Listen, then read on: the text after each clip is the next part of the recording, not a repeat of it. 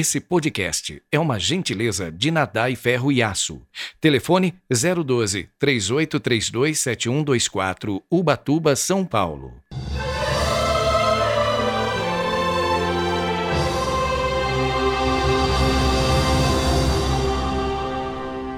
Segundo domingo do Advento, 5 de dezembro de 2021.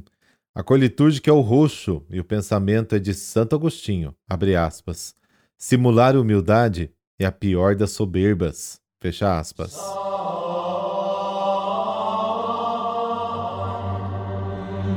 Pelo sinal da Santa Cruz, livrai-nos Deus, nosso Senhor, dos nossos inimigos. Ó Deus Todo-Poderoso e cheio de misericórdia, nós os pedimos que nenhuma atividade terrena nos impeça de correr ao encontro do vosso Filho, mas instruídos pela vossa sabedoria, participemos da plenitude de sua vida. Amém.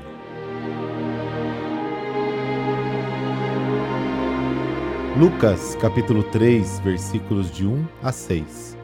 No 15º ano do império de Tibério César, quando Pôncio Pilatos era governador da Judéia, Herodes administrava a Galiléia, seu irmão Filipe as regiões da Itureia e Traconítide, e Lisânias e Abilene quando Anás e Caifás eram sumos sacerdotes, foi então que a palavra de Deus foi dirigida a João, o filho de Zacarias, no deserto. E ele percorreu toda a região do Jordão, pregando um batismo de conversão para o perdão dos pecados, como está escrito no livro das palavras do profeta Isaías. Esta é a voz daquele que grita no deserto: Preparai o caminho do Senhor, endireitai suas veredas. Todo vale será aterrado, toda montanha e colina serão rebaixadas.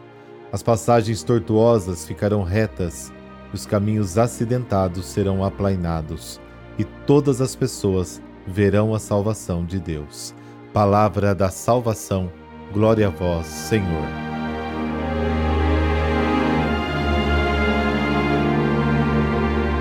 O aparecimento de João Batista é o prólogo imediato para o evento da salvação que começa com a vinda do Senhor. Os dados cronológicos são expressos no estilo da Bíblia. O tempo da salvação começa no 15º ano do império de Tibério César, ou seja, no ano 28 da nossa era. João Batista age como os grandes profetas do passado, está ligado à tradição profética. A palavra de Deus o chama o coloca a seu serviço e continua a ser a força dominante em sua vida. A palavra de Deus está prestes a entrar de forma decisiva não mais na história de Israel, mas na história da humanidade. Por isso, no resumo da situação histórica colocada no início deste capítulo, são lembradas as autoridades supremas do Império Romano e as autoridades subordinadas, incluindo os sumos sacerdotes Anás e Caifás. João é o arauto que precede seu Senhor e proclama o que está para acontecer. A mensagem que ele anuncia é o batismo de arrependimento para a remissão de pecados. A conversão é a condição preliminar. Por meio dela, o homem se volta para Deus, reconhece sua verdade e sua vontade, se afasta de seus pecados. E a penitência, de fato, consiste essencialmente nisso. O batismo, a imersão no Jordão, ligado à confissão dos pecados, deve selar esta vontade de arrependimento e ao mesmo tempo garantir a remissão dos pecados. O batismo dá aos penitentes o conhecimento da validade do seu arrependimento, que é reconhecido por Deus e, portanto, capaz de salvá-los no julgamento. Quem recebeu o batismo de João está bem preparado para fazer parte do novo povo de Deus mas o arrependimento é necessário para ser autêntico e acompanhado de uma mudança de vida. O que João anuncia é novo e grande. O tempo para o cumprimento das promessas de Deus está prestes a começar. A voz de João sobe no deserto e os convida a preparar o caminho para o Senhor que vem. A preparação do caminho deve ser entendida no sentido religioso e moral mesmo. Significa penitência, conversão a Deus, batismo de arrependimento para a remissão dos pecados. Preparar o caminho do Senhor significa remover os obstáculos que impedem o seu acesso ao coração do homem. Deus não pode entrar onde há orgulho e arrogância, por isso o rebaixamento das montanhas e dos morros. Também onde há frieza ou indiferença, o nivelamento do vale. As aspirações excessivas e desreguladas, presunção, preguiça espiritual e mental, tortuosidade e enganos devem ser eliminados.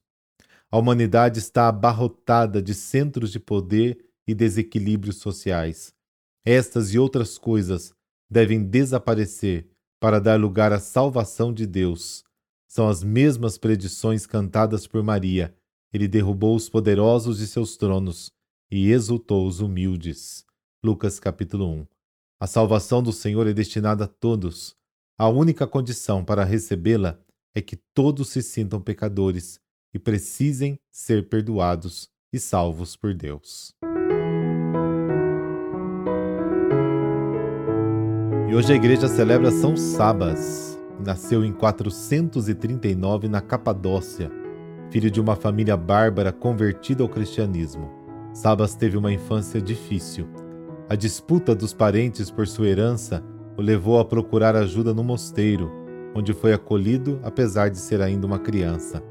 Apesar de pouca instrução, tornou-se um sábio na doutrina cristã.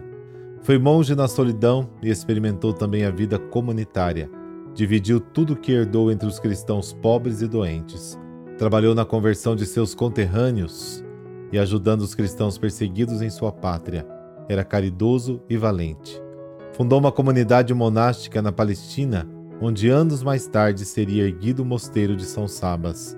A fama dos prodígios e também a grande sabedoria sobre a doutrina de Cristo fizeram essa comunidade crescer muito. A eloquência de sua pregação do Evangelho atraía cada vez mais os pagãos à conversão. Morreu no dia 5 de dezembro de 532 na Palestina, aos 93 anos de idade. Santo Sabas está presente na relação dos grandes sacerdotes fundadores do monaquismo da Palestina. Por intercessão de São Sabas, dessa bênção de Deus Todo-Poderoso, Pai, Filho, Espírito Santo. Amém. Bom domingo.